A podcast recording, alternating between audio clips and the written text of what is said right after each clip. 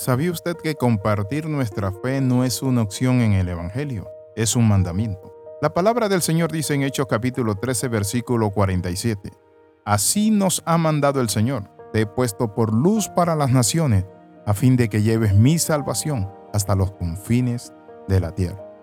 Cuando hablamos de la salvación no es algo que nosotros podamos tener opcional o decir, bueno, yo no voy a predicar la salvación o no voy a predicar de Cristo tenemos el deber. La palabra es clara cuando dice, de gracia recibiste, de gracia debes dar.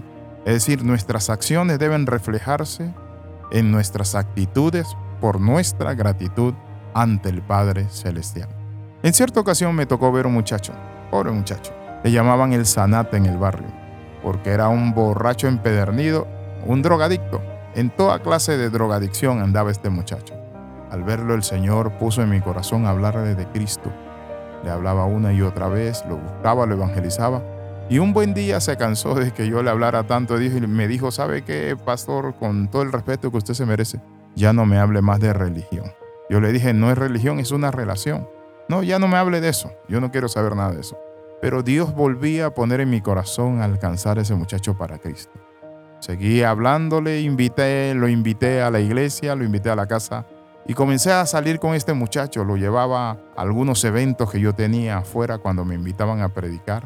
Y este muchacho poco a poco fue asimilando la palabra hasta que un día me dijo, hoy estoy preparado, quiero recibir a Cristo.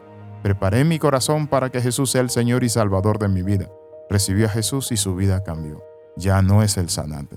Ahora es un ministro del Evangelio que predica la palabra del Señor, que tiene su esposa y sus dos hijos.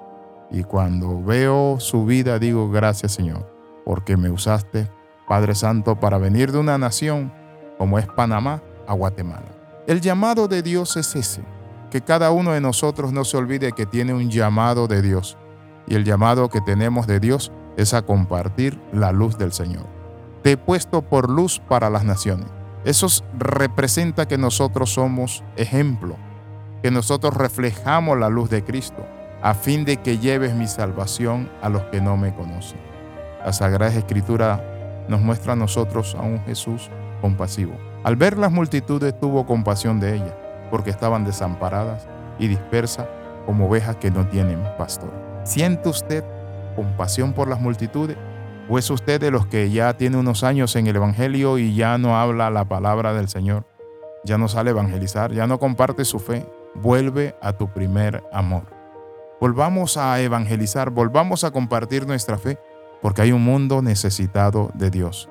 Por eso Dios nos dice lo siguiente, que la mies es mucha, mas los obreros son pocos. Es interesante, pero hay un himno que a mí me gusta mucho y dice así, Cristo está buscando obrero hoy que quieran ir con Él. ¿Quién dirá, Señor, contigo voy, yo quiero serte fiel? Y luego dice el coro, Señor, es mucha la labor y obreros faltan ya. Danos luz ardiente, fe y valor, y obreros siempre habrá. Cristo quiere mensajeros hoy que anuncien su verdad. ¿Quién dirá, Señor, yo listo estoy, haré tu voluntad? Hay lugar si quieres trabajar de Cristo en la labor para suplir aquellos obreros que faltan hoy. Ahora imagínate tú allí, viendo a gente que no conociste o gente que no te conocieron y que tú te atrevas a decirle a esa persona, Dios te ama, Dios tiene un propósito para tu vida. Cuando hablamos de compartir nuestra fe, empieza por el testimonio. Porque hay muchas personas que me han dicho, pero yo quiero hablar de Cristo, pero no sé cómo evangelizar. Cuéntale a la gente cómo era tu vida antes de conocer a Cristo. En segundo lugar, cómo le conociste. Y en tercer lugar, cómo es tu vida ahora que conociste a Cristo. Cuando las personas ven vidas cambiadas, quieren ser transformadas. He visto a personas sentadas en parques con la mirada perdida. He visto a gente llorar en la calle. He visto a personas agarrarse la cabeza con la mano en la cintura, perdido, viendo hacia el horizonte.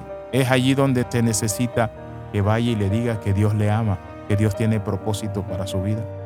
Quizás usted que me está escuchando este devocional nunca ha tenido un encuentro personal con Dios.